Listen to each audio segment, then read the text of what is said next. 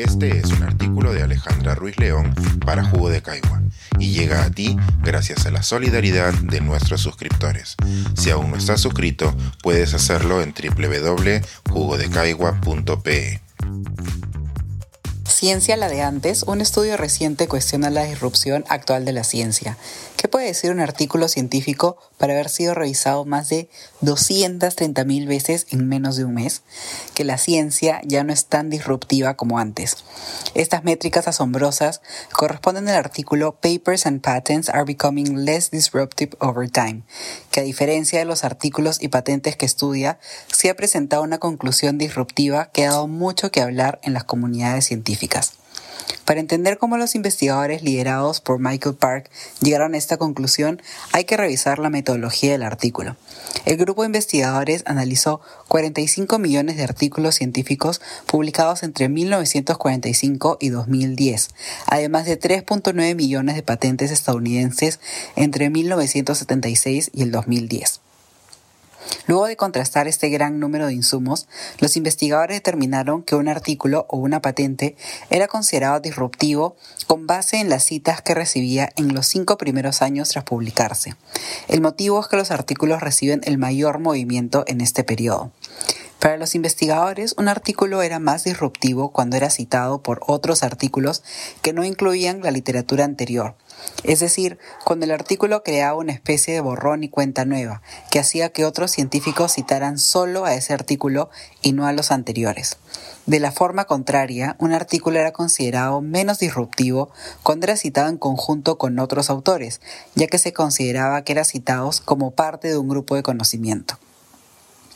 Uno de los ejemplos que los investigadores incluyen como parte de la disrupción es la publicación de Watson y Crick de 1953, donde se describe la doble hélice de la molécula de ADN. El artículo de Watson y Crick indicaba que tiene aportes novedosos de considerable interés biológico, el cual corresponde con las 8.502 citas que ha recibido luego.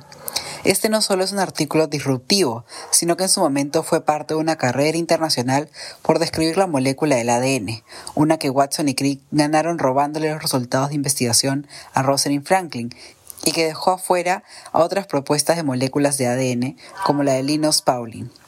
Entonces, como el artículo de Watson y Crick es el que explica por primera vez la molécula de ADN, en la mayoría de los casos, los investigadores que incluyen el ADN no tienen necesidad de citar aquellos modelos truncos, como el de Pauling, ya que solo citan el modelo certero de Watson y Crick.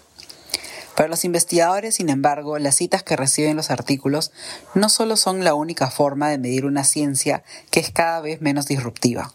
También analizaron el lenguaje utilizado en los títulos, resúmenes y textos de estos artículos y patentes. Por ejemplo, los artículos más disruptivos tienden a usar palabras y conceptos nuevos que son usados para describir el nuevo conocimiento. Es así que incluyen verbos relacionados a la creación, como producción, crear, hacer, determinar, medir, mientras que los artículos de las últimas décadas relacionados a una menor disrupción del conocimiento usan verbos relacionados a la expansión del mismo, como incrementar, aumentar, aplicar, asociar, relacionar, etc. Como era de esperarse, la popularidad del artículo de Park y compañía también ha sido acompañada por diversas interpretaciones, algunas incluso contrarias a las que el artículo menciona. Rápidamente, algunos han optado por concluir que ya no hay nada por descubrir y que las frutas más maduras de la ciencia ya han sido recogidas. No obstante, el propio artículo describe que esto no es cierto. Los investigadores argumentan que aunque la disrupción de la ciencia ha decaído en las décadas que ellos estudian, siempre se ha mantenido un grupo de artículos altamente disruptivos. Es decir, hay un pequeño porcentaje de descubrimientos que cambian las hipótesis de diferentes disciplinas a pesar de que estas mismas tengan tendencias conservadoras.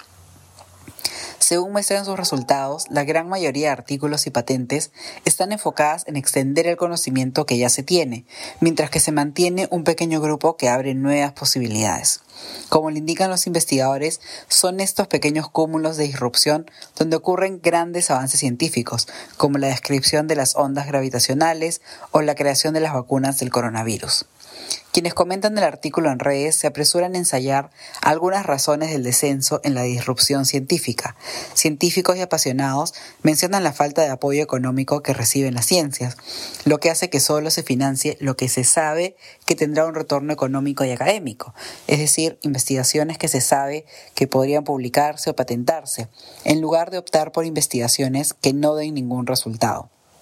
También indican la falta de libertad académica, que hace que los investigadores dependan de financiamientos externos y que dediquen la mayor parte de su tiempo a publicaciones, enseñanza, comisiones dentro de sus universidades y otras tareas que llenan las agendas de quienes necesitan pensar libremente.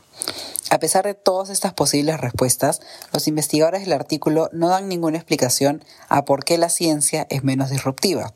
Incluyen estas posibles opiniones y la posibilidad de que sea el propio crecimiento científico el que haya llevado a esta situación en la que es imposible para los científicos leer todos los artículos publicados o la frecuencia con que los científicos se especializan solo en una parte de una disciplina en lugar de abarcar mayor conocimiento.